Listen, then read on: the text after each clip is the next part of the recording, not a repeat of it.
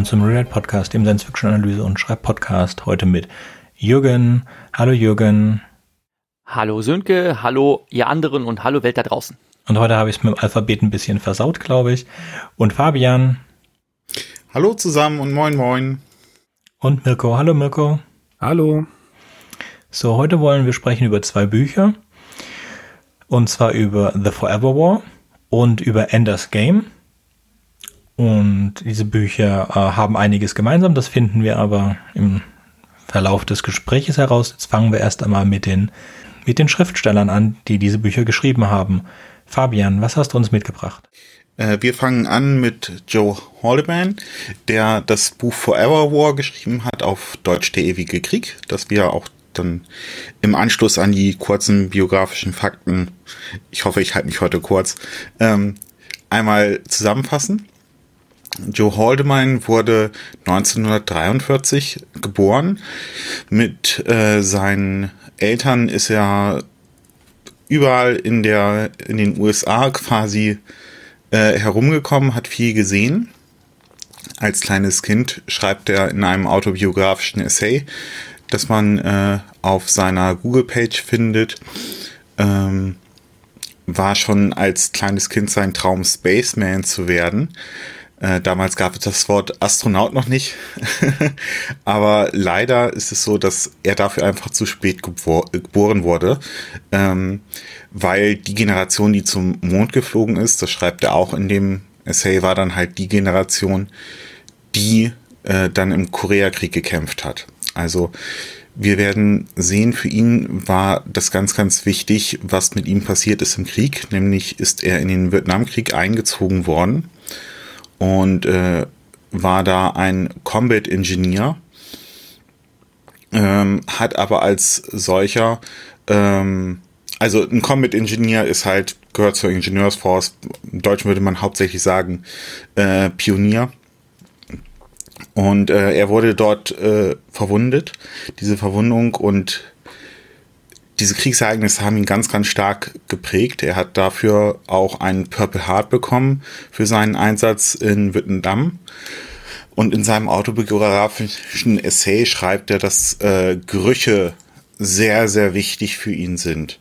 Und äh, da fällt halt auch auf, wie er diese Gerüche nicht nur mit seinen frühesten Kindheitserinnerungen von Plastik verbindet, äh, zum Beispiel auch seine schönste Erinnerung, sagt er, ist die im Geruchzusammenhang mit Bakelit, äh, aus dem sein erstes Fernrohr war, äh, sondern halt auch diese Schrecken des Krieges.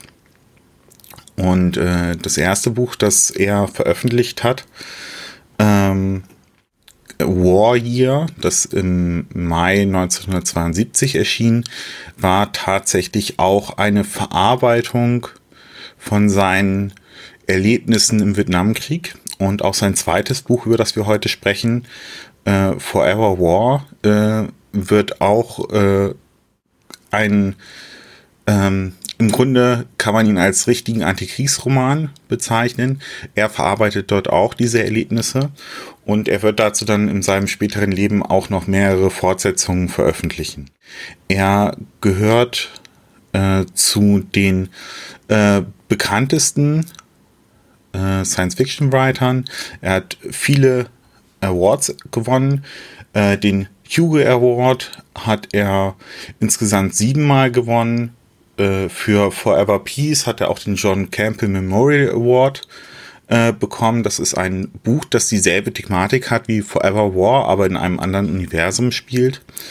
Äh, er hat mehrere Male den Nebula Award gewonnen, Locus Award, Riesling Award und so weiter und so weiter. Also eine ganze, ganze Menge. Ähm, heutzutage äh, lebt er glücklich, verheiratet in den USA äh, mit seiner Frau und ist immer noch aktiv. Sehr schön. Dann möchte ich mich an einer kurzen Zusammenfassung dieses Buches versuchen. So, äh, es beginnt in der Zukunft 1997. Also das Buch ist in vier Teile aufgeteilt. Die, äh, wir folgen dem der Hauptfigur Mandela. Und ähm, der erste Teil ist die Ausbildung, der zweite Teil ist Sergeant, der dritte ist Leutnant und dann Major. Und in diesem ersten Teil von 1997 bis 2007 ähm, hat Mandela seine Ausbildung auf einem Mond, in dem er in Kampfanzügen, ähnlich von dem, was wir in Starship Trooper kennen, halt ausgebildet wird, bevor er dann ähm, in den Krieg geschickt wird. Die Menschheit hat sich zu den Sternen aufgemacht, hat eine Art Überlichtgeschwindigkeitsantrieb ähm, gefunden, dadurch, dass sie äh, bei bestimmten, von bestimmten Punkten im Weltall zu bestimmten Punkten im Weltall ohne Zeitverlust reisen können, aber zu diesen Punkten muss man mit relativer Geschwindigkeit hinfliegen und deswegen haben wir dieses Prinzip, dass bei naher Lichtgeschwindigkeit, ähm, dass die Leute eigentlich, dass die Zeit für die Leute viel weniger schnell vergeht, als sie in Wirklichkeit vergeht. Also Mandela bleibt ewig jung, würde man sagen. So, und die Menschheit ist mit einer anderen, einem anderen Volk, über das wir nicht besonders viel wissen, im Krieg und man geht davon aus, dass der, der Krieg auf sehr harschen, kalten Welten ist. Deswegen wird die Ausbildung auf einem Mond oder findet die Ausbildung auf einem Mond statt, in diesen äh, nicht vergebenen Rüstungen und es sterben auch sehr viele der Kameraden ähm, bei diesem Krieg ist, äh, wurden die Soldaten eingezogen. Ähm, und zwar hat man nach bestimmten, bestimmten äh, besonders intelligenten und anpassungsfähigen jungen Menschen gesucht und die wurden zwangseingezogen, ich glaube für zwei Jahre. Dann springen wir in diesen, diese erste Auseinandersetzung, die auf einem fremden Planeten stattfindet, auf dem neben den gegnerischen Aliens auch noch eine telepathisch veranlagte Lebensform lebt. Und es geht so absolut mega schief, was ähm, nur alles schief gehen kann. Die Soldaten wurden konditioniert und geraten in so eine Art Killer-Modus oder können in einen Killer-Modus eingestellt werden, in dem sie einfach alles erschießen.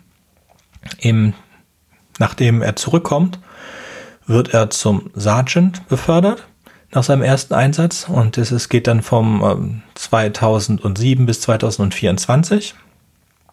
Dort ist der Sergeant. Er kommt auch äh, zurück auf die Erde, und er hat sich, äh, er hat sein Sold von seinen, von vielen Jahren, von den real vergangenen Jahren da, aber er kann es eigentlich nicht ausgeben, weil auf der Erde wird jetzt alles nach Kalorien gemacht und es wird eingeteilt. Seiner Mutter geht es nicht besonders gut. Er besucht seine äh, Freundin und deren Familie, die auf dem Land leben. Und dort passiert auch einiges Schreckliches. Und im Endeffekt bleibt ihnen nichts Großartiges übrig, als sich wieder zur Armee zu melden, weil sie zu weit schon entfernt sind von dem Normalen und mit der Welt nicht klarkommen. Das nächste Mal kommt er zurück dann als Leutnant in 2398. Und jetzt kommt er überhaupt nicht mehr klar mit der ähm, Menschheit. Denn es ist so, dass der Großteil der Menschheit schwul geworden ist. Also man hat sie schwul gemacht und sie wollen auch alle schwul sein. Warum? Damit die Geburtenraten extrem zurückgehen, um der Überbevölkerung irgendwie Herr zu werden. Und jetzt gelten die Heterosexuellen als äh, äh, perverse und es wird wieder gibt wieder Auseinandersetzungen mit den Aliens. Also der Krieg ist immer noch nicht vorbei nach ähm, fast 400 Jahren. Und dann der der äh, wieder wird ihm die Möglichkeit gegeben, eigentlich könnten sie sich, ähm, könnten sie die Armee verlassen, aber was, was soll er denn? Er hat auch eine Freundin, mit der er zusammen ist und sie wollen zusammen bleiben, also lassen sie sich wieder einziehen. In einem Gefecht werden sie beide verwundet und denken, dass sie jetzt, äh, dass jetzt ohne Glied, bestimmte Gliedmaßen leben müssen. Aber mittlerweile kann man Gliedmaßen nachwachsen lassen und es ist jetzt, äh, der Major Mandela kämpft jetzt von 2458 bis 3134. Generell sind die Kriegseinsätze sehr kurz und das die meiste Zeit verbringen wir mit den Soldaten zwischen den Kriegseinsätzen. Und jetzt ganz plötzlich, als sie zurückkommen mit, also der Leutnant, der Major mit seiner äh, Truppe an Homo oder Homosexuellen, er als perverser Nicht-Homosexueller, auch getrennt von seiner Freundin, äh, gibt es auf der Erde plötzlich nur noch Klone. Also es gibt eigentlich nur noch einen Menschen und der wurde x-mal geklont. Und diese Klone haben sich dann mit den Außerirdischen in Verbindung gesetzt, weil das sind auch alles Klone.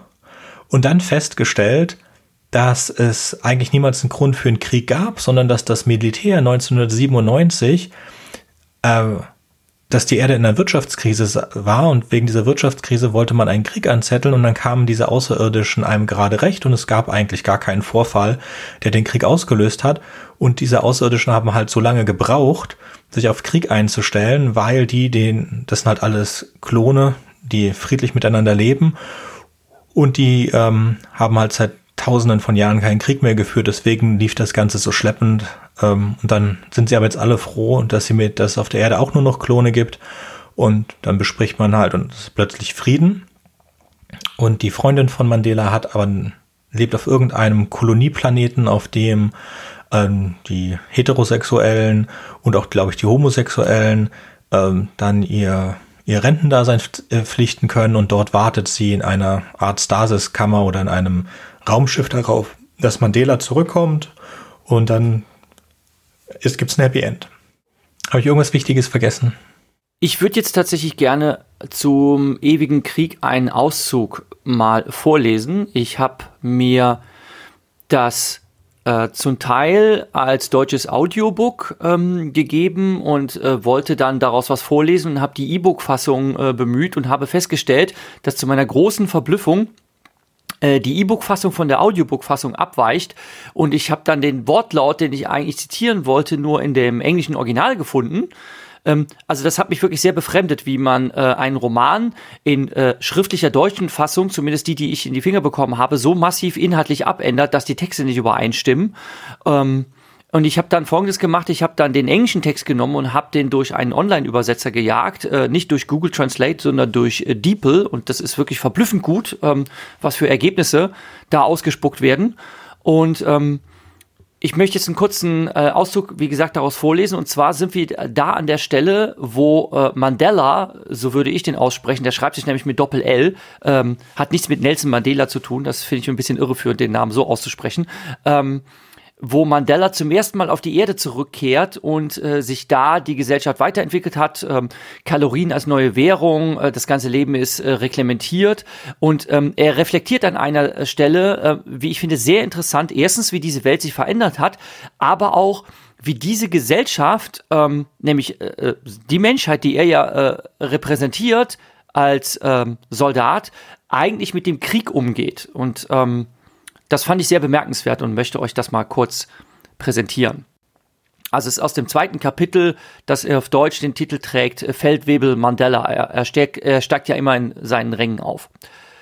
Kriege haben in der Vergangenheit oft soziale Reformen beschleunigt, technologische Vorteile gebracht und sogar künstlerische Aktivitäten ausgelöst. Dieser Krieg schien jedoch wie geschaffen dafür, keines dieser positiven Nebenprodukte hervorzubringen. Die Verbesserungen, die an der Technologie des späten 20. Jahrhunderts vorgenommen wurden, waren wie Tachyonenbomben und Kriegsschiffe mit einer Länge von zwei Kilometer, bestenfalls interessante Entwicklungen von Dingen, die nur die Synergie von Geld und bestehender Ingenieurtechniken erforderten. Soziale Reformen, die Welt befand sich technisch gesehen unter Kriegsrecht. Was die Kunst betrifft, bin ich mir nicht sicher, ob ich gut von schlecht unterscheiden kann. Aber Künstler müssen bis zu einem gewissen Grad die Stimmung ihrer Zeit widerspiegeln. Gemälde und Skulpturen waren voller Folter und düsterer Grüblereien. Filme wirkten statisch und handlungslos. Die Musik, in der Musik dominierten nostalgische Wiederbelebungen früher Formen. In der Architektur ging es vor allem darum, einen Platz für jedermann zu finden. Die Literatur war verdammt nochmal kaum zu verstehen. Der Großteil der Menschen schien die meiste Zeit damit zu verbringen, Wege zu finden, die Regierung zu überlisten und ein paar zusätzliche Ks, damit sind gemeint Kalorien, die neue Weltwährung, ähm, oder Rationierungsscheine zu ergattern, ohne ihr Leben zu sehr in Gefahr zu bringen. Und in der Vergangenheit waren die Menschen, äh, deren Land sich im Krieg befand, ständig im Kontakt mit dem Krieg. Die Zeitungen waren voll von Berichten. Veteranen kehrten von der Front zurück. Manchmal rückte die Front direkt in die Stadt. Invasoren marschierten in die Hauptstraße hinunter oder Bomben pfiffen durch die nächtliche Luft aber immer mit dem Gefühl, entweder auf dem Sieg hinzuarbeiten oder zumindest die Niederlage hinauszuzögern. Der Feind war greifbar, ein propagandistisches Monster, das man verstehen, das man hassen konnte. Aber dieser Krieg, der Feind war ein seltsamer Organismus, den man nur vage verstand und der eher äh, Gegenstand von Karikaturen als von Albträumen war. Die wichtigste Auswirkung des Krieges an der Heimatfront war wirtschaftlicher Natur, emotionslos, mehr Steuern, aber auch mehr Arbeitsplätze. Nach 22 Jahren kehrten nur 27 Veteranen genug, äh, zurück. Nicht genug, um eine anständige Parade zu veranstalten. Die wichtigste Tatsache in, Beru in Bezug auf den Krieg war für die meisten Menschen, dass bei einem plötzlichen Ende des Krieges die Wirtschaft auf der Erde zusammenbrechen würde. Also das erkennt er tatsächlich schon im zweiten Kapitel.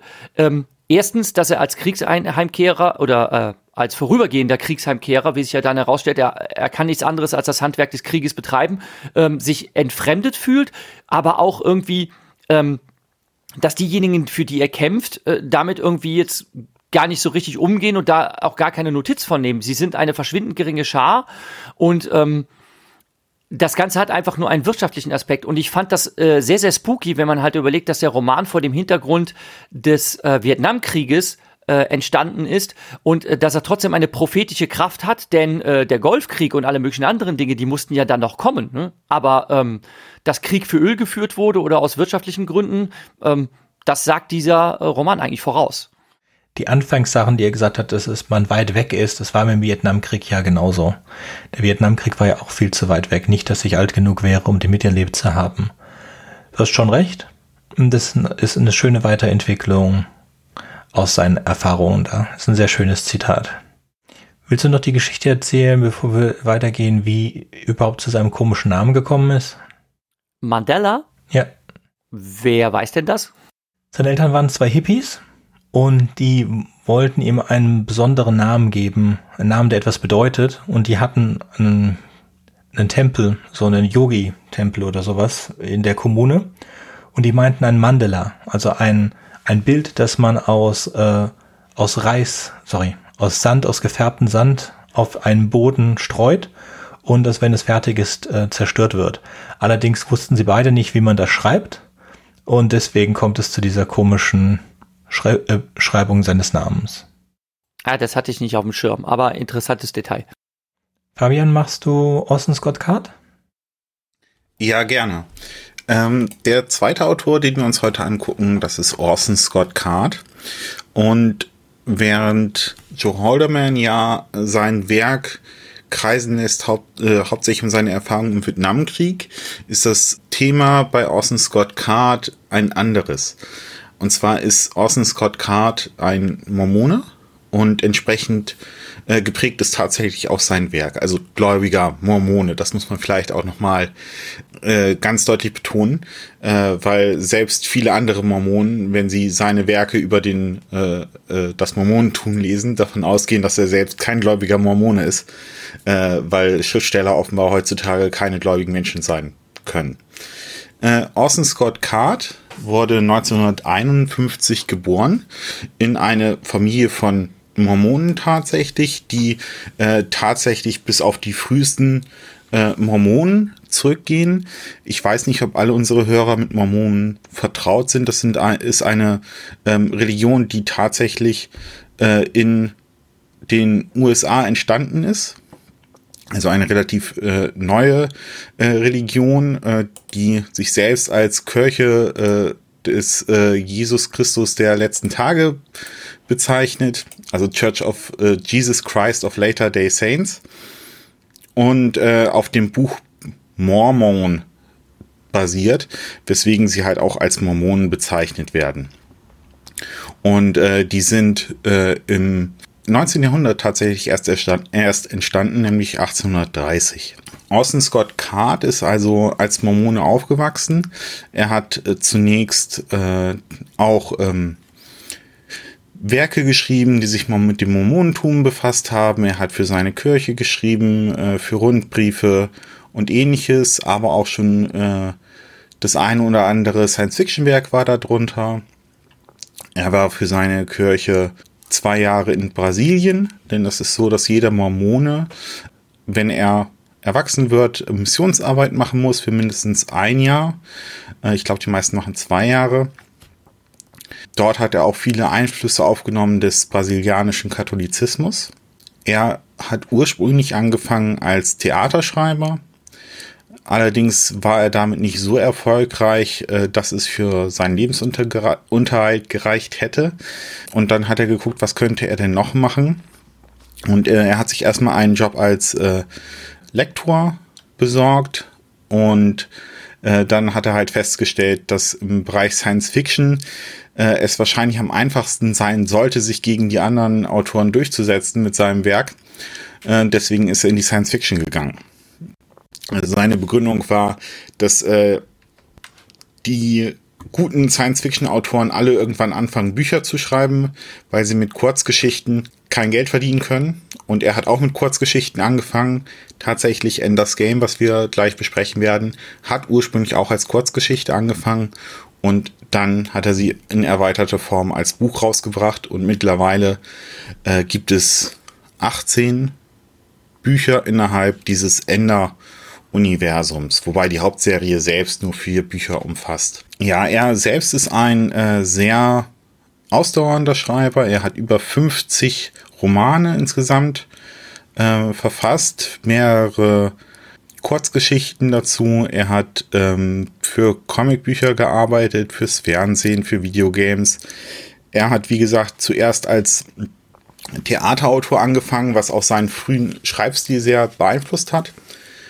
Er ist allerdings auch einer, der zum Teil umstritten ist als Autor. Und zwar ist es bei ihm tatsächlich das religiöse Thema, denn seine Sicht auf Homosexualität hat ihn umstritten gemacht. Er selbst hat sich gegen Homosexualität ausgesprochen. Er hat auch Gesetze unterstützt gegen homosexuelle, homosexuelle Aktivitäten und gegen die gleichgeschlechtliche Ehe. Er hat auch in seine Werke zum Teil diese Sicht einfließen lassen. So hat er in seiner Geschichte Songmaster einen ähm, Mann in, sich in einen 15-jährigen äh, anderen Jungen verlieben lassen und er hat ganz bewusst das als nicht besonders schön dargestellt. Und in einigen anderen Geschichten äh, ist das genauso. In einer anderen Geschichte, wo er Hamlet reimaginiert, reimaginiert lässt er dann jemanden von seinem pädophilen Vater vergewaltigen und sagt, dadurch ist er dann schwul geworden. Äh, und das macht ihn durchaus zu einer umstrittenen Figur. Äh, gleichzeitig ist es so, dass er sich politisch hervortut. Er ähm, veröffentlicht durchaus auch mal das ein oder andere ähm, Meinungsbild in den Zeitungen.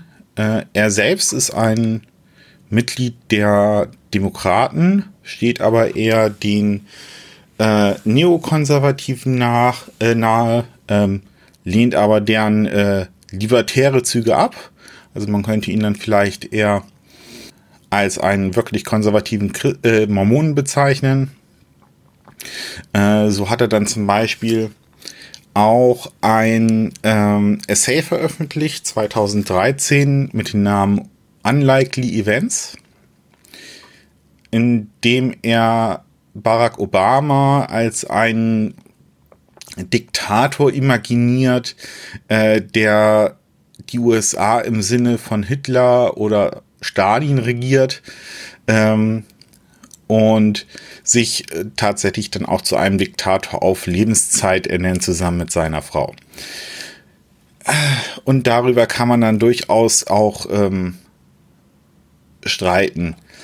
In einem Interview von 2001 äh, schrieb er mal, er würde ohne, also im Englischen lautet das Zitat, without conscious agenda, also ohne dass er jetzt bestimmte Politik äh, und Ansichten wissentlich in seinen Romanen schreibt, um Propaganda zu machen. Er sagt, Propaganda äh, funktioniert nicht in Romanen, weil der Leser das merkt.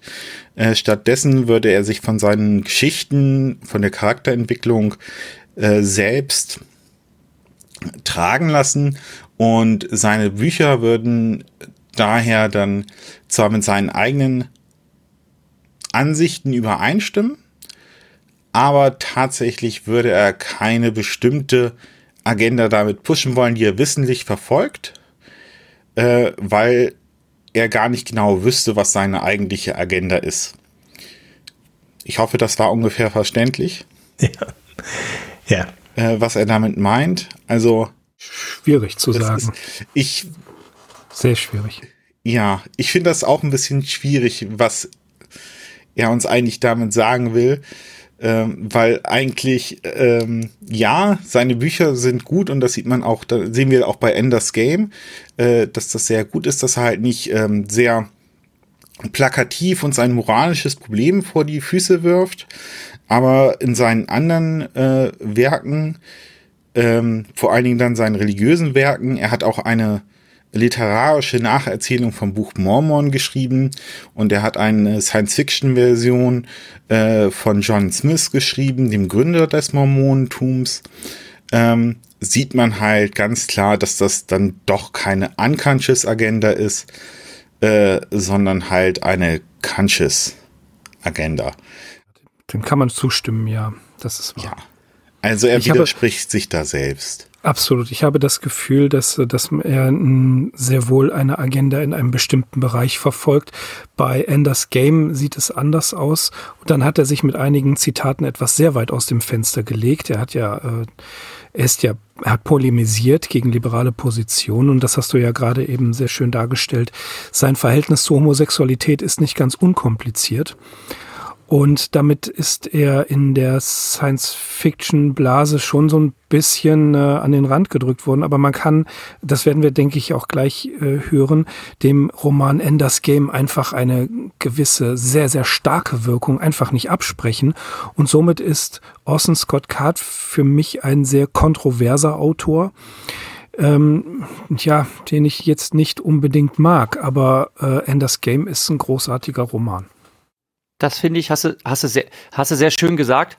Hast du sehr schön gesagt. Ich, ich kenne es nämlich auch nur in der äh, Hinsicht, dass ich halt Ender's Game ähm, vor etlichen Jahren schon kennengelernt habe und sehr, sehr, sehr beeindruckt von diesem Roman war. Und dann ähm, hatte der Roman auch noch ein Nachwort von Orson Scott Card selbst, ähm, wo er über die Filmproduktion gesprochen hat und ähm, hat dann auch äh, dargelegt, was für Schwierigkeiten es da gab und dann ähm, wollte es der Zufall, dass ich den Roman gerade ähm, mir reingezogen hatte, als relativ zeitnah darauf äh, dann der Film in die Kinos kam und bin dann mit großen Erwartungen in den Film reingegangen, weil ich ja dann auch zufälligerweise erfahren hatte, was das für eine Vorgeschichte hatte, wie schwierig es war, diesen Film auf den Weg zu bringen und es ja so war, wie Orson Scott Card das wollte und muss dann halt leider sagen, dass ich sehr enttäuscht war von dem Film. Ne? Ich habe mir jetzt aber in Vorbereitung auf den Podcast nochmal angeschaut und muss sagen, dass ich jetzt eigentlich etwas versöhnlicher gestimmt bin, äh, was den Film anbetrifft. Ähm, ich weiß, dass er mich damals sehr, sehr enttäuscht hat. Ähm,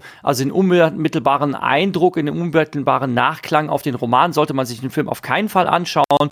Dann kann er nur enttäuschen. Es wäre aber eigentlich eine Strategie, sich den Film anzuschauen tatsächlich und dann zu sagen, okay, der Film ist okay. Ne? Also er, man kann ihn als durchschnittlich bezeichnen ähm, in manchen Dingen vielleicht sogar überdurchschnittlich. Und äh, wenn man das dann zum Anlass nimmt, äh, sich den Roman reinzuziehen und dann feststellt, dass er um ein Vielfaches komplexer ist, dass er wirklich eine richtig epische Wucht hat, wie man so schön sagen kann, mhm. ähm, dann ist das genau die richtige Richtung. Und ich habe mich tatsächlich aber auch nur damit beschäftigt. Ich habe den Hang, mich in den allerseltensten Fällen mit den Menschen hinter einem literarischen Werk zu beschäftigen, weil ähm, ich gerne die äh, Werke für sich stehen lassen will und mich dann äh, mir dann überlege, okay, äh, was sagen mir diese Romane? Kann ich damit was anfangen? Äh, äh berührt mich das? Ähm, bringt mich das moralisch nachdenken oder sonst was. Und wenn ich dann zum Teil ähm, die Menschen erlebe äh, in Interviews, die das geschrieben haben und was sie zum Teil für ein Zeug verzapfen oder wie, was für Ansichten die vertreten,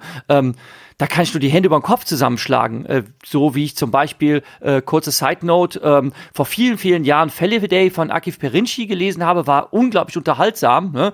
Aber ähm, der Mensch ist ja nicht der Mensch ist ja nicht, der Mensch ist ja nicht zu ertragen, ne, äh, was der von sich gibt. Ne? Ähm, das ist halt, ja. Das ja. ist halt zum Teil wirklich schlimm. Ne? Ähm, aber was will man machen? Ne? Ähm, äh, ich finde es schade, dass ähm, dass halt unter Umständen gut geschriebene Werke äh, im Nachhinein quasi als unlesbar gemacht werden, ähm, äh, erklärt werden müssen, weil die Menschen, die das publiziert haben, einfach ähm, ja, ja äh, Ansichten vertreten, äh, die unhaltbar sind. Das ist, das ist halt sehr, sehr schade. Dem kann ich nur zustimmen. Ähm, ich beschäftige mich ja nun etwas intensiver mit Lovecraft und äh, habe diese Problematik ständig vor Augen.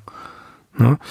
Und äh, es ist aber auch in der hohen Literatur, wenn man sich die Charaktere anschaut, Heine, Brecht, Thomas Mann, das sind ja ganz schlimme Menschen gewesen. Äh, ganz, ja, äh, fiese Kerls, fiese Menschen. Und trotzdem, das literarische Werk hat eine ganz andere Qualität. Und da bin ich ähm, ich komme damit klar. Ich komme auch bei Orson Scott klar damit.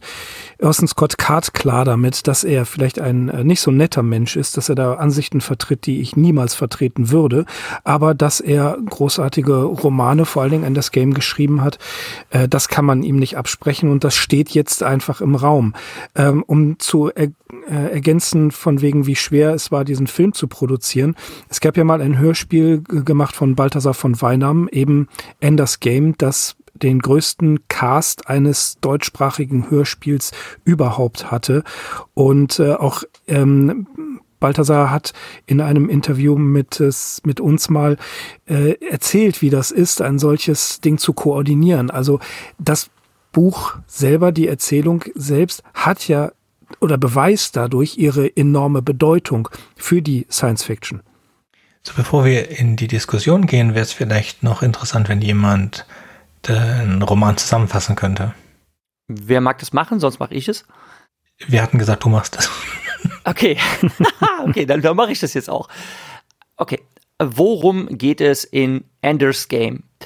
Wir befinden uns in einer möglichen Zukunftsgesellschaft. Äh, die Erde ist wenig überraschend überbevölkert und Orson Scott Card hat sich überlegt, dass der Ost-West-Konflikt nach wie vor besteht.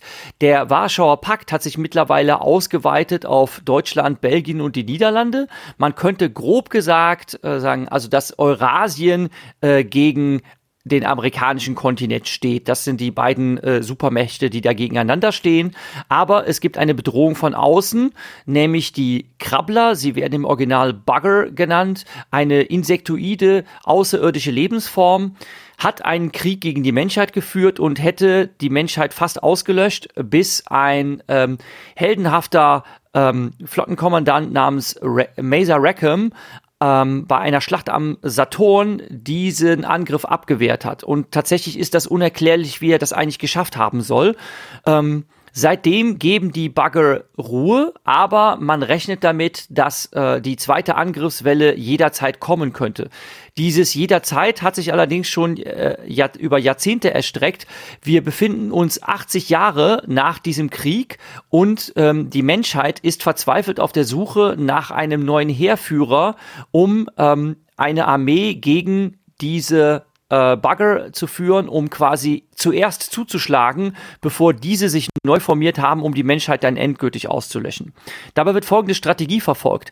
Man sucht den allerintelligentesten Menschen überhaupt auf der Welt, indem man ein Monitoring betreibt, das den Neugeborenen schon auch, wie gesagt, die werden als Monitor bezeichnet, Implantate eingesetzt werden, die sie ständig überwachen. Ähm, ihre Schulausbildung, all das, was sie sehen und hören, äh, wird verfolgt, um dann äh, den klügsten, den intelligentesten herauszufiltern. Und es gab als allererstes ähm, eine Kandidatin namens äh, einen Kandidaten namens Peter Wiggum.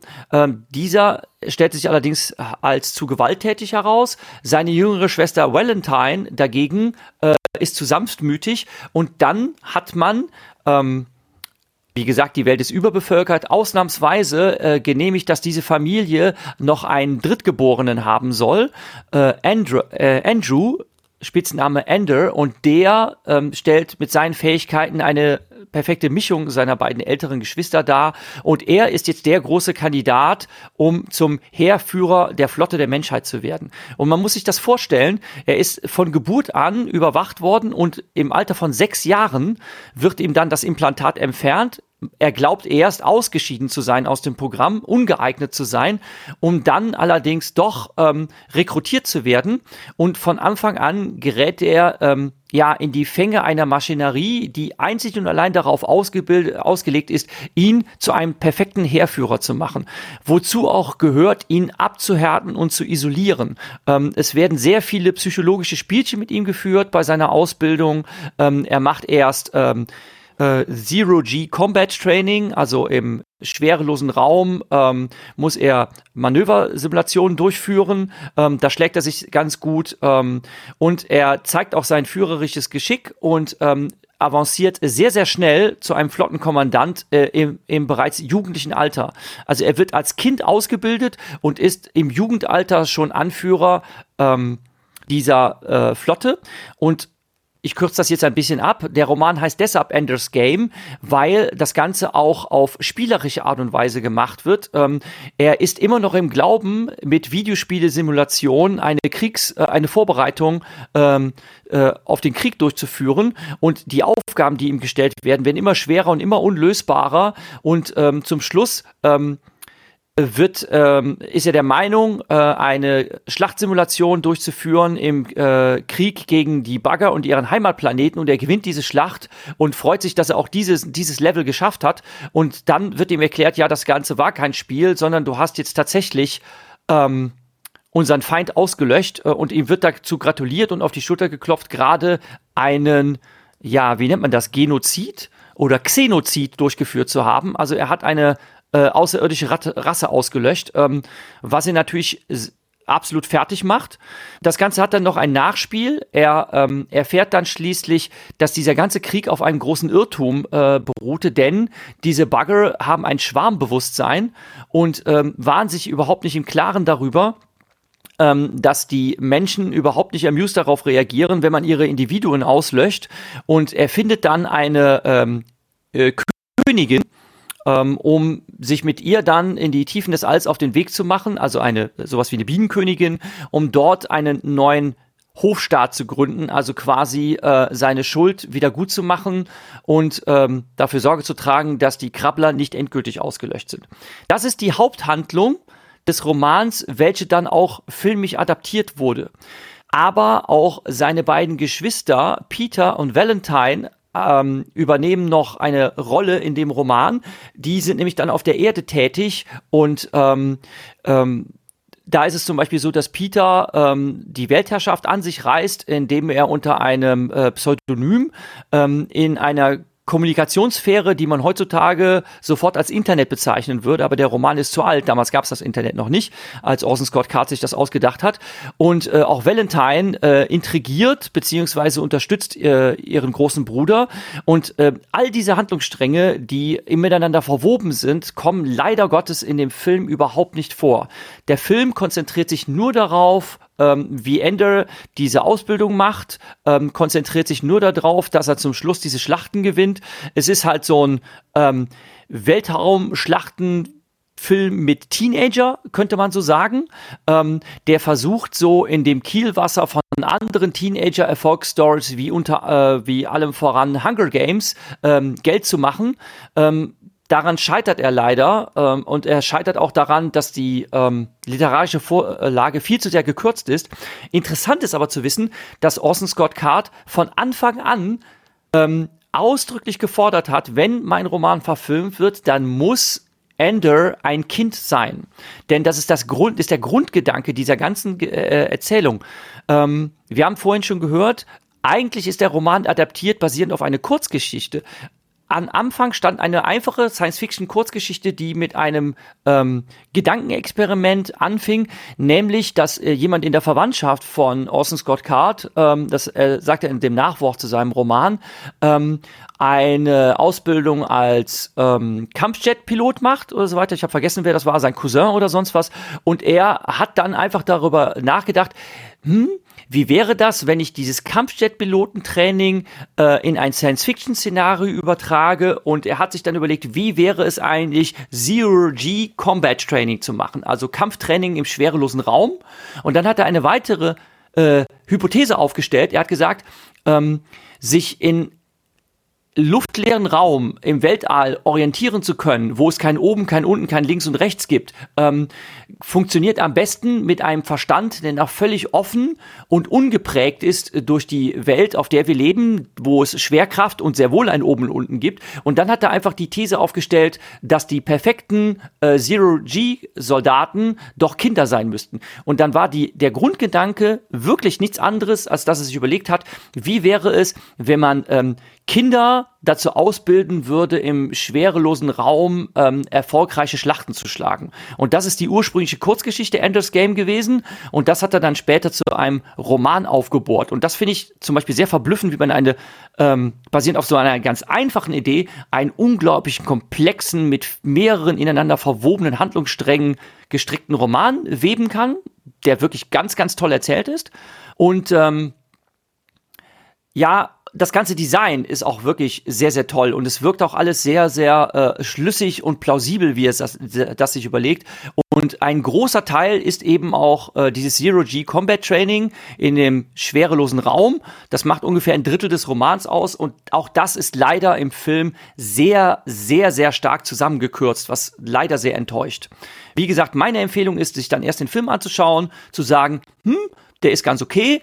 Ich finde ihn leider schlecht besetzt. Ähm, Asa Butterfield spielt den Ender. Ich habe mir den ganz anders vorgestellt. Er ist auch nach meinem Empfinden schon zu alt. Hm? Denn wenn Andrew als Sechsjähriger schon rekrutiert wird, dann ist dieser Schauspieler in der Zeit zu alt. Und es gab andere sehr überzeugende Kinderdarsteller, wenn wir uns zum Beispiel an Haley Joel Osment erinnern, äh, der äh, die Hauptrolle in AI gespielt hat. Der hat zum Beispiel absolut brillant gespielt. Und ich habe mich dann gefragt, warum hat man nicht irgendwie ein ausdrucksstärkeren, richtigen Kinderdarsteller genommen, um diese Figur auch authentischer zu verkörpern. Ursprünglich wollte man Orson Scott Card allerdings damit über den Tisch ziehen. Man hat ihm zum Beispiel einen äh, Vertrag untergejubelt, ähm, wo an einer ganz anderen Stelle, wo das gar nicht hingehörte, äh, ein Absatz eingefügt wurde. Äh, ach ja, ähm, äh, Ender darf übrigens so alt sein, wie wir wollen, zum Beispiel 16 Jahre und wir können ihm eine Liebesaffäre andichten. Und das hat man ihm vers tatsächlich versucht unterzuschieben. Und nur weil er den Vertragsentwurf ganz, ganz aufmerksam Seite für Seite gelesen gelesen hat, ähm, ist in dieser Betrugsversuch aufgefallen. Und ähm, deshalb hat es auch so lange gedauert, den Roman als Film umzusetzen, weil die Produzenten und Filmemacher ihm da immer reinquatschen wollten. Das, was am Ende daraus geworden ist, ist leider trotzdem durchschnittlich. Hm. Ausgerechnet bei Scott Card. Ich glaube, der ist schon ziemlich gewieft, was das angeht. Gut, wollen wir sie mal kurz vergleichen, bevor wir in die breite Diskussion kommen? Mir ist bei den beiden Büchern aufgefallen, wie viele Ideen sie gemeinsam haben. Also wir haben einmal von hinten auf, wir haben einmal die Außerirdischen, die nicht wirklich böse sind oder nicht wirklich antagonistisch. Wir haben ähm, die überbevölkerte Welt.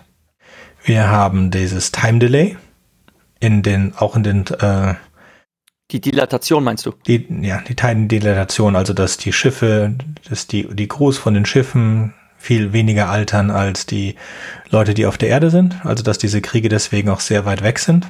Wir haben in beiden Fällen eine, autokratisches Welt, eine autokratische Weltregierung. Äh, in beiden Fällen haben wir einen überdurchschnittlich intelligenten Protagonisten. Mhm. Und das Auslösende vom Krieg ist in beiden Fällen Mist, äh, Misskommunikation. Weil hm. mhm. sobald die Klone mit den Klonen reden, ist alles in Ordnung. Und äh, hätte die Königin oder hätten die Königinnen gewusst, ähm, dass wir Individuen sind und dass das ein Schwarmbewusstsein ist, wäre das auch nie passiert. Mhm. Also in beiden Fällen hat niemand den Krieg wirklich angefangen. Im Fall der, äh, der Klone ist ja, hat niemand irgendwas angetan, also im Fall vom Forever War hat niemand angegriffen, das war, das war nur eine Ausrede der Menschen, den Krieg zu beginnen und im Fall von Enders Game haben die nicht gewusst, dass es ein Problem für uns dasteht, wenn man ein paar Millionen Menschen tötet, weil die wollten ja eigentlich nur eine Königin auf sich aufmerksam machen, um mit der zu reden. Also die, ja, also es war auch war ein Missverständnis in beiden Fällen. Ein wichtiges Thema bei beiden Romanen ist die Entfremdung. Ja. Mhm. Entfremdung äh, Mandela und seine Soldaten und die Soldaten aufgrund der Zeitdilatation, was ein, äh, wie ich finde, äh, sehr guter literarischer Kniff ist. Denn oftmals hat man ja den Eindruck, dass Science Fiction äh, in einem, sich in einem synchronen System bewegt, wie bei Star Trek zum Beispiel oder bei vielen anderen, wo das Problem der Dilatation des, der Zeitverschiebung überhaupt gar nicht thematisiert wird, sondern, ähm, wie Harald Lesch das formuliert, in Science Fiction hat man das Gefühl, ich fahre mal eben zum Alpha Centauri, um dort einzukau einzukaufen und ist dann in quasi äh, einer normalen, realen Zeit wieder zurück. Das ähm, bringt diesen, diesem Roman ja schon die Zeitdimension. Das heißt, die Mandela und die Soldaten ähm, entfremden sich aufgrund der, des Zeitabstandes von der Gesellschaft, für die sie eigentlich kämpfen. Na, sie sind losgeschickt worden, die Menschheit zu verteidigen und das, was sie verteidigen, das äh, können sie gar nicht mehr einordnen. Sie, das, das findet nicht mehr in deren Bezugssystem statt, weil die ein anderes haben. Bei Enders Game ist es ähm, ebenso. Äh, während Mandela schon durch den Krieg entfremdet wird, ist ähm, äh, Ender ja in diesem in diesem gesellschaftlichen Kontext groß geworden. Das, es gibt ja ein Spiel, das heißt, glaube ich, Astronaut und Bagger, wo die ähm, schon als Kind beigebracht bekommen, dass der Bagger der, der Feind ist. Und es wird dann immer äh, so eine Art äh, Räuber und Gendarm nur in brutal gespielt. Das wird denen von früh an äh, eingetrichtert. Und schließlich das ist, das finde ich, ähm, ja, im Film kommt es raus, aber in seiner Tiefe ist es nicht wahr äh, in dem Film, dass eine ganze Rasse ausgerottet wird, wirklich total vernichtet wird, wie du gerade gesagt hast, Xenozid. Ähm, das wird ihm erst bewusst, nachdem die Aufklärung da ist. Das heißt, es war kein Spiel, was er gespielt hat, sondern es war die Wahrheit, es war der reale Krieg. Er hat Menschen geopfert, er hat eine Zivilisation ausgelöscht, das ist unter seiner Anleitung passiert. Und so ist die Entfremdung retrospektiv und das ist einer der großen Schockmomente, während sich das mal Mandela stückweise fortsetzt und man eigentlich schon fast erwartet, dass der Krieg eine Inszenierung war oder ein, einen Grund brauchte, den man herbeigeführt hat. Das ist ja seit dem Trojanischen Krieg eigentlich immer wieder äh, ein, ein probates Mittel seitens der Militärs, ist es bei Enders Game, ihm wird in dem Moment bewusst, was er wirklich getan hat. Und er ist rückwärts schockiert. Und sein gesamtes Leben verändert sich genau in diesem Punkt, in dem er aufgeklärt wird, du hast gerade eben eine ganze Zivilisation ausgelöscht. Und dieser Entfremdungsgedanke, das ist das, was wahnsinnig stark in diesen beiden Romanen äh, hervortritt. Ja, eine Gemeinsamkeit, die ich in dem Zusammenhang auch sehe, ist, ähm, dass beide eigentlich Antikriegsromane sind. Bei Forever War wird das äh, auch deutlich durch diese Entfremdung und allerdings auch durch das ganze Leben von Joe Haldeman nach dem Krieg, dass er halt selbst äh, Pazifist geworden ist und sich dagegen eingesetzt hat. Und ähm, bei Enders Game ist es dann tatsächlich Ender, der zum Sprecher für die Toten wird, ganz im literarischen Sinne, indem er halt ein Buch veröffentlicht und sich zum Fürsprecher für die Buggers macht. Hm. Was ja auch im zweiten Teil, Speakers for the Dead, äh, rausgearbeitet wird. Also bei Enders Game, die Fortsetzung ja. davon. Aber ich denke, da kann man auch den ganz großen äh, Kritikpunkt an dem Film äh, anbringen, dass halt genau dieser Teil halt praktisch nicht ausgearbeitet ist. Hm. Ja, es wird halt, es wird halt alles zusammengestrichen. Man muss halt überlegen, ähm, wie man äh, so eine Geschichte irgendwie zusammenstaucht, äh, dass das mit einem in einem Film von knapp zwei Stunden Spieldauer unterzubringen ist. Also ähm, man hat dann halt den Razor Mackham, äh, lässt man auf, wieder auftauchen, Mazer Rackham, anders, so heißt er, äh, Mazer Rackham lässt man auftauchen, äh, gespielt von Ben Kingsley, ähm, der so ein Maori-Tattoo äh, im Gesicht hat und er sagt dann, ja, er macht das im Gedenken an seine Vorfahren als Sprecher für die Toten. Ähm, also da ähm, wird das dann versucht so mit einzuweben, aber wie gesagt, bleibt völlig oberflächlich. Ähm, ähm, da ist es so, dass Ende halt dann am Ende so eine äh, rätselhafte Vision hat und dann halt diese, ähm, diese Larve der Bienenkönigin findet und sich dann halt auch auf den Weg macht, um äh, ein neues ähm, Buggervolk zu gründen.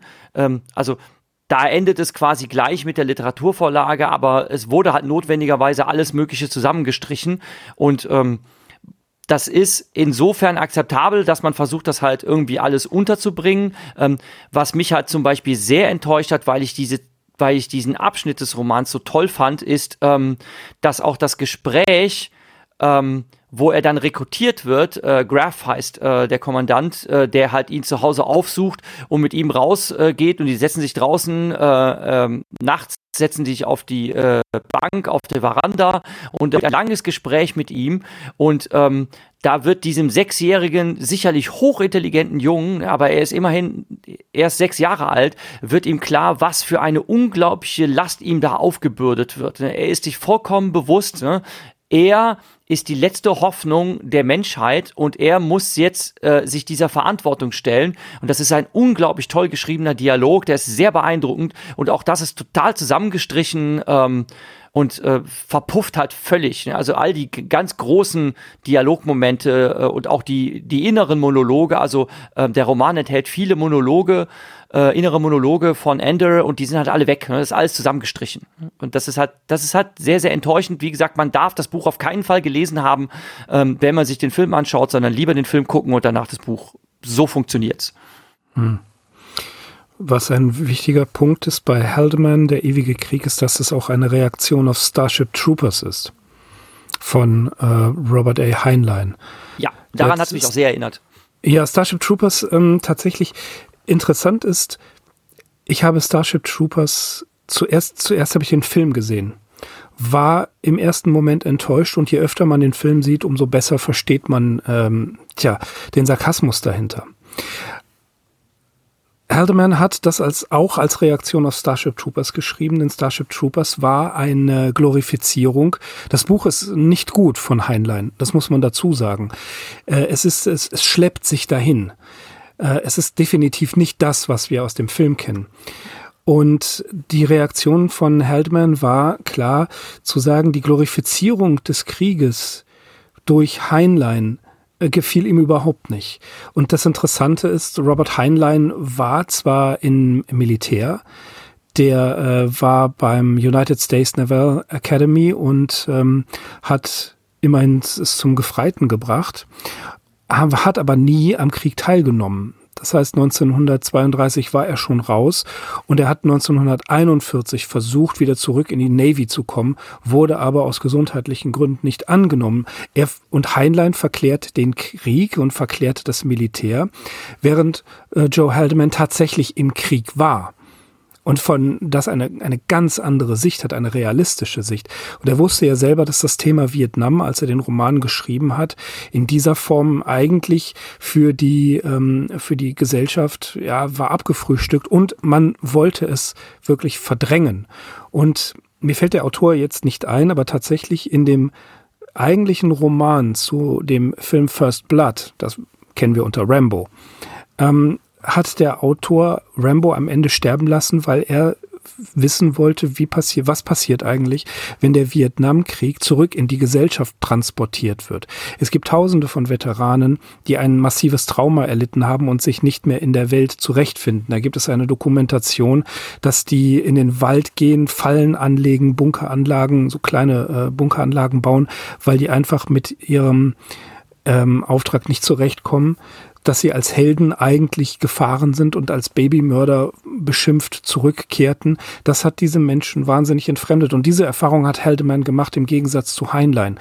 Und darum ist meines Erachtens nach der ewige Krieg auch wesentlich eindringlicher und nachvollziehbarer geschildert. Und in beiden Büchern, sowohl Enders Game als auch äh, der ewige Krieg, sehen wir einen pragmatischen Zynismus, der von außen gesteuert wird, wie Menschen manipuliert werden. Das hast du ja auch gerade gesagt, dieses Interview beziehungsweise dieses Gespräch, die Last, die ihm aufgebürdet wird und dergleichen. Das ist eben große Manipulation.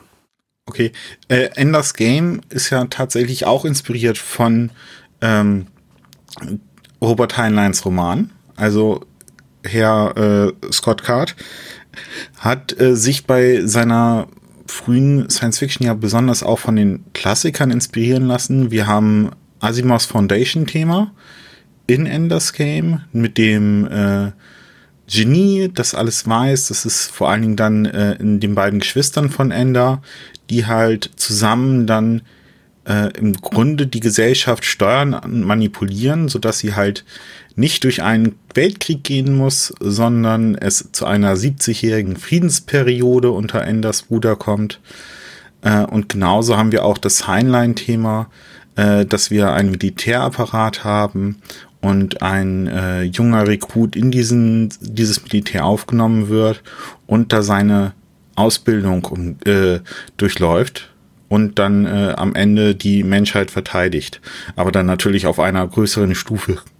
Äh, genau. Auf einer größeren Stufe äh, als bei Robert Heinlein. Ja, aber genau daran hat es mich nämlich auch sehr erinnert. Ähm, es gibt also Mirko hat gesagt, ähm, Heinleins Roman ist nicht gut geschrieben, der schleppt sich so dahin. Ähm, da kann ich dir zum Teil auch recht geben. Was aber Starship Troopers ähm, zum Teil bezeichnet wird, ist, dass es einige wirklich sehr gut geschriebene Dialoge darin gibt, ähm, wo äh, die Ausbilder sich selbst erklären, warum sie mit den Rekruten so umgehen, wie sie umgehen und dass sie sogar ähm, so verschiedene Fälle durchspielen und sagen, hätte ich dies und jenes getan, wäre dann das und das die Folge gewesen und das ist keine Option und deshalb habe ich so und so gehandelt. Und ähm, dass wirklich jeder Schritt, jeder Handgriff, äh, wie du ähm, deinen Schützling anpackst, wie du ihn rau angehst, wie du ihn ähm, an die Grenze bringst, pusht, wie du ihn zum Teil auch bewusst brichst, um ihn dann wieder aufzubauen und zu formen, so wie du es nicht haben willst, sondern so wie du es auch zwingend brauchst, damit du einen tauglichen Soldat hast, der diese Aufgabe bewältigen muss. Genau das zeigt eben Enders Game und das wird im Film zumindest in Ansätzen auch gezeigt, weil da eben der Fokus drauf gelegt wird. Also man sieht zum Teil ähm, abseits ähm, von Ender, wie äh, seine Ausbilder sich darüber unterhalten und auch im Widerstreit sind, dass äh, sie ihn zu hart anfassen und äh, dass dann gesagt wird, nein, wir müssen das so machen, ähm, äh, wir, wir müssen ihn von Anfang an isolieren, er soll keine Freunde haben, er soll von Anfang an ähm, bei, seiner, bei seinem Training davon ausgehen, dass er auf sich alleine gestellt ist ähm, und sich demzufolge auch auf niemand verlassen kann als auf sich selbst. Dass das alles gezielt und alles absichtlich läuft, ne? um ihn halt äh, zu formen, um ihn hart zu machen für diese große Aufgabe, die er bewältigen muss. Ähm, und das Erschreckende ist, dass das insofern eigentlich auch plausibel ist. Es ist, eine, es ist die zynische Logik des Krieges. Das, das ist leider so. Und das hat ähm, Heinlein in seinem Roman auch, finde ich, ganz gut dargelegt in manchen äh, Passagen. Ähm, man kann jetzt natürlich sagen, dass er den Krieg damit irgendwie verklärt, insbesondere wenn er ihn selbst nicht erlebt hat. Wenn er das Gemetzel nicht äh, erlebt hat, kann er nicht traumatisiert sein. Aber was das Handwerk der Soldatenausbildung äh, anbetrifft, ähm, ist es gar nicht so abwegig. Und andere Romane thematisieren das auch. Ich habe ähm, Remarques im Westen nichts Neues mehrmals gelesen, weil ich auch im Unterricht den behandelt habe und äh, beschäftigt sich auch mit Entfremdung, beschäftigt sich aber auch sehr damit, dass dieser militärische Drill, den die Rekruten erfahren haben, zwingend notwendig waren, sonst waren sie die ersten, die als Kanonenfutter draufgegangen sind. Nur die, die am besten ausgebildet waren, hatten überhaupt eine ansatzweise Chance zu überleben.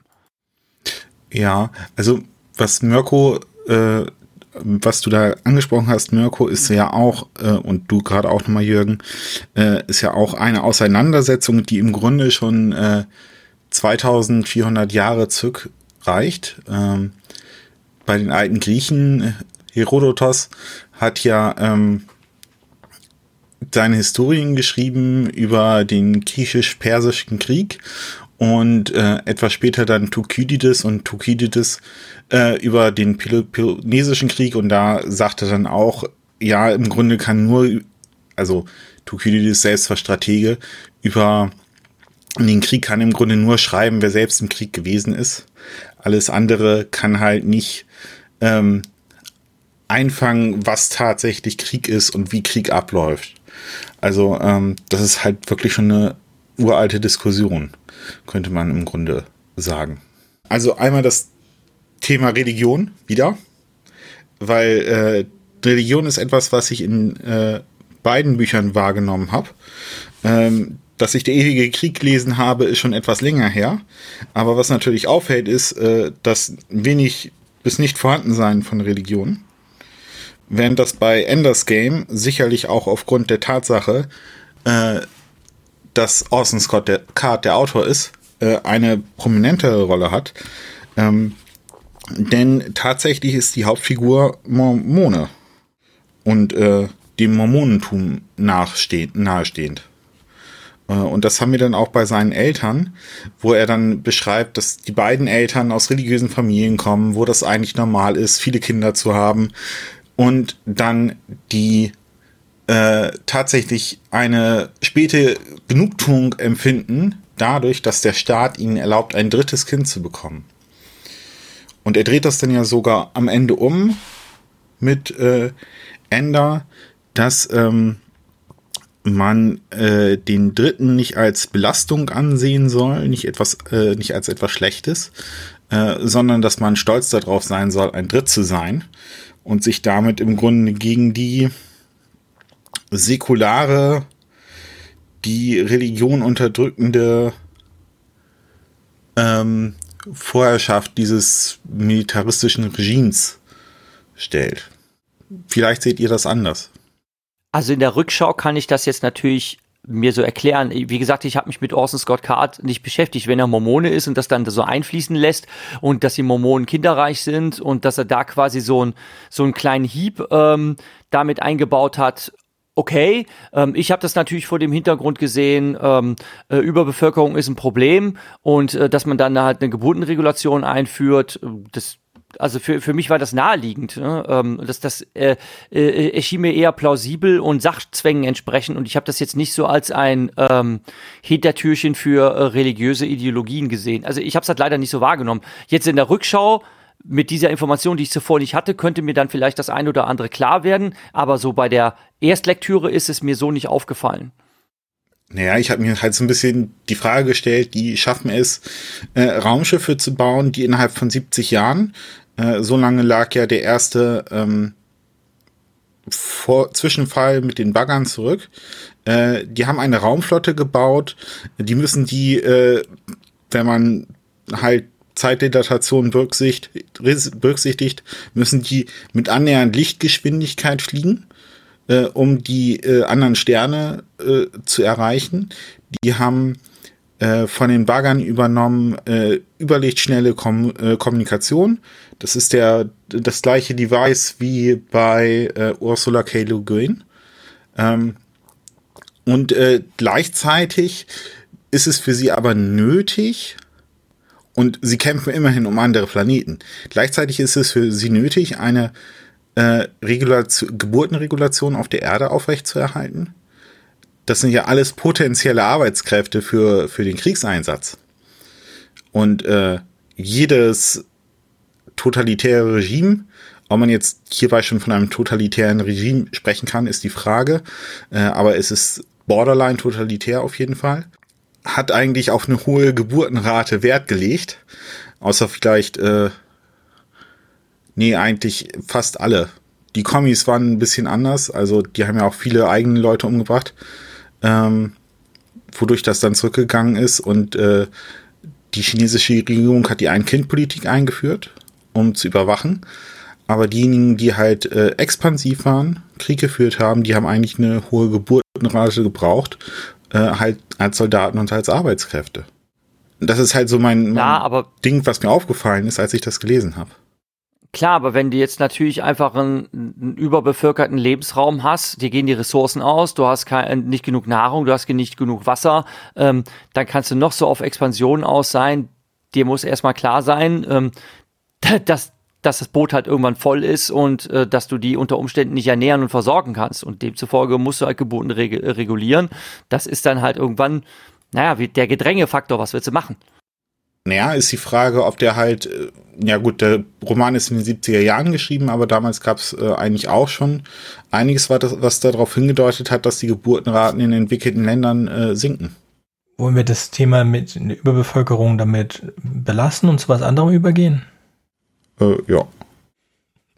Also ich habe richtig Lust jetzt auf das Buch, weil ich habe festgestellt, dass ich das englische Original gar nicht gelesen hatte, wie oder gehört hatte, wie ich es eigentlich gedacht habe, dass ich das hätte, oder ich habe das mir eingebildet. Aber es war eines meiner ersten Hörbücher. Da habe ich dann äh, vor der Schrecken festgestellt, dass es ein deutsches Hörspiel war, wahrscheinlich das, das Mirko äh, ähm, vorgestellt hat. Also es war auch ziemlich gut, aber es fehlten doch einige Dinge aus dem Original, deswegen werde ich jetzt das Original demnächst nach äh, nachholen. Und im Zuge meiner Recherche habe ich ein Zitat gefunden, das ich auch sehr schön fand, das im Original vorkommt. Und zwar geht es, lautet das wie folgt. In the moment when I truly understand my enemy, understand him well enough to defeat him, then in that very moment I also love him. I think it's impossible to really understand somebody, what they want, what they believe, and not love them the way they love themselves. And then, in that very moment, when I love them, I destroy them. Das ist auch von Ende, also ziemlich vom Ende mhm. von äh, Enders Game. Kommt auch im Film vor, dieses Zitat. Mhm. Direkt am Anfang sogar. Dann bin ich, von meiner Seite aus könnten wir es für heute belassen. Ich habe jetzt wieder Lust, äh, ein bisschen Austin Scott Card zu hören. Das, das englische, das englische Audiobook, das englische Audiobook ist wirklich toll. Bei mir lief es genau umgekehrt. Ähm, Andrews Game ist, äh, steht bei mir so am Anfang, als ich angefangen habe, mir Audiobooks reinzuziehen. Und es war eins der Englisch, ersten englischsprachigen und es ist richtig, richtig toll. Es ist mit verteilten Rollen gesprochen. Es ist super. Es ist wirklich toll. Es ist eins der besten, die ich so kenne. Also ich habe zu beiden Büchern eine sehr persönliche Bindung, denn tatsächlich muss man sagen, Ende der 1980er habe ich mich ähm, gelegentlich mit Hansi Kirsch, dem Sänger und Bassisten von Blind Guardian, getroffen. Der wohnt ein paar Straßen weiter. Und er hat damals immer gesprochen über den Was? ewigen Krieg. Was? Jetzt bin ich neidisch. Was? Jetzt bin ich neidisch. Was? nein, in der Tat. Also äh, der wohnte halt nur ein paar Straßen weiter und auf der Battalions of, nein, nicht auf der Battalions of 4, auf der ersten. Ähm, Nein, das war die Battalions of 4. Die zweite war Follow the Blind. Da stand seine Privatadresse drauf. Das hat man damals noch gemacht. Das ist ja schon Ewigkeiten her. Und ich bin einfach mit einem Packen Fantasy und Science Fiction äh, Zeugs zu ihm. Und daraufhin haben wir uns gelegentlich getroffen. Auch als klar war, dass auf dem Gymnasium mein Vertrag äh, verlängert worden ist, also mit anderen Worten Ehrenrunde gedreht, habe ich dann sehr viel Zeit dort verbracht. Und er hat mir immer vom ewigen Krieg, vom ewigen Helden präzise äh, erzählt. Er meinte natürlich damit die Sachen von Michael Moorcock, also sprich Buch Chorum, Elric, Hawkmoon. Und ich habe das aber falsch aufgefasst. Bin dann in irgendeins der Ramsch-Antiquariate, die es damals hier noch gab, rein und sehe ein Buch, da steht drauf Der ewige Krieg. Hab gedacht, okay, das ist es. Hab's mir gekauft, sofort gelesen in ein paar Tagen durch und muss gestehen, dass dieses Buch mein Verständnis von Science Fiction, das damals noch durch Star Trek, Battlestar Galactica und Peri Rodan geprägt worden ist, völlig durcheinander ge gegangen ist und sich komplett neu strukturiert hat. Und ähm, tatsächlich bin ich dann aufgrund des Studiums weit vom, vom Science Fiction, habe ich mich entfernt, äh, auch von der Fantasy allerhöchstens mal so ein bisschen, na, ein bisschen ist gut, also einiges, einzig Lovecraft war noch da und kaum irgendetwas Fantastisches, sondern tatsächlich die hohe Literatur, die mich aber zunehmend gelangweilt hat. Und im Sommer 2011 habe ich dann ja, die Jungs von SFF Audio kennengelernt und die haben gesprochen über Orson Scott Card. Und damals hatte ich in Köln gearbeitet und es gab in der Altstadt einen kleinen Laden, der nannte sich, nannte sich Fine Books and Tea. Äh, den gibt's leider nicht mehr und der hatte sehr viel englischsprachige Science-Fiction-Literatur. Und tatsächlich äh, habe ich ihn gefragt, was er so gerne liest und dann hält er mir Anders Game in die, äh, gibt er mir und äh, ich kaufe es, lese es in drei Tagen durch auf Englisch und musste gestehen, dass dieses Buch ich wusste noch gar nicht, dass das ein so kontroverser Autor ist. Äh, nach, zehn, nach 10, 15 Jahren Pause tatsächlich mich hat reumütig zur Science Fiction zurückkehren lassen und mich erkennen lassen, dass ich mit der Feuilleton-Literatur wahnsinnig viel Zeit vergeudet hatte. Und äh, letzten Endes habe ich dann genau aus diesem Grund Jesse Willis angesprochen und wurde dadurch in den SFF Audio Podcast eingeladen und kann sagen, dass diese beiden Bücher Meilensteine in meiner persönlichen äh, Geschichte der Science-Fiction-Literatur sind. Aus diesem Grund. Toll. Mann, oh Mann. Wollen wir das als letzte Worte stehen lassen? Ich glaube, dem ist nichts hinzuzufügen. Das ist ganz toll. Wirklich. Ja. Oh Mann, mein, meine persönliche äh, Literatur äh. Da können wir auch mal eine eigene Podcast-Folge zu machen. Aber du, du hast es vorgelegt und wir überlegen mal, ob wir, äh, ob wir jeder so eine tolle Geschichte zum Besten bringen. Ähm, so mein, meine tolle ähm, SF-Epiphanie oder so. Also da kann ich, da kann ich nachlegen, von wegen Lovecraft und Dunsany und noch ein paar andere. Das können wir gerne machen. Ich wäre sehr gern dabei. Kann ich verstehen. Ich glaube, jeder hat so eine Geschichte. Ich habe auch meine Bücher, die mich sehr stark geprägt haben. Mhm. Mhm. Auch wenn es keine Science-Fiction-Bücher sind. Aber wir können das gerne auch mal machen. Und ich würde sagen, bis zum nächsten Mal und für heute auf Wiederhören. Ciao. Tschüss. Tschüss. Wartet, ich habe noch was vergessen. Wenn euch unser Podcast gefällt und ihr vielleicht sogar mitmachen möchtet, würden wir uns über Nachrichten von euch freuen. Ihr erreicht uns unter anderem über podcast at rewrite-podcast.de, Twitter oder Reddit. Über Kritik und Kommentare freuen wir uns natürlich auch. Ihr könnt uns unterstützen, indem ihr uns weiterempfehlt und bewertet, zum Beispiel auf iTunes, Spotify oder YouTube oder auf jeder anderen Podcast-Plattform, die uns führen. Zum Mitmachen braucht ihr nichts weiter zu haben als ein Headset und das kostenlose Programm Studio Link Standalone. Ihr könnt eigene Themen vorschlagen oder ihr sucht euch etwas aus unserem Sendeplan aus. Den Sendeplan und die weiterführenden Links findet ihr unter rewrite-podcast.de slash mitmachen. Und ihr könnt auch bei unserem Geschwister-Podcast Podyssey reinhören. Podyssey veröffentlicht alle zwei Wochen eine Kurzgeschichte aus den Genren Fantasy und Science Fiction. Wenn ihr ein paar von unseren tollen Podcast-Aufklebern haben möchtet, dann schickt uns einfach eine Nachricht mit eurer Adresse und wir schicken euch Aufkleber. Tschüss!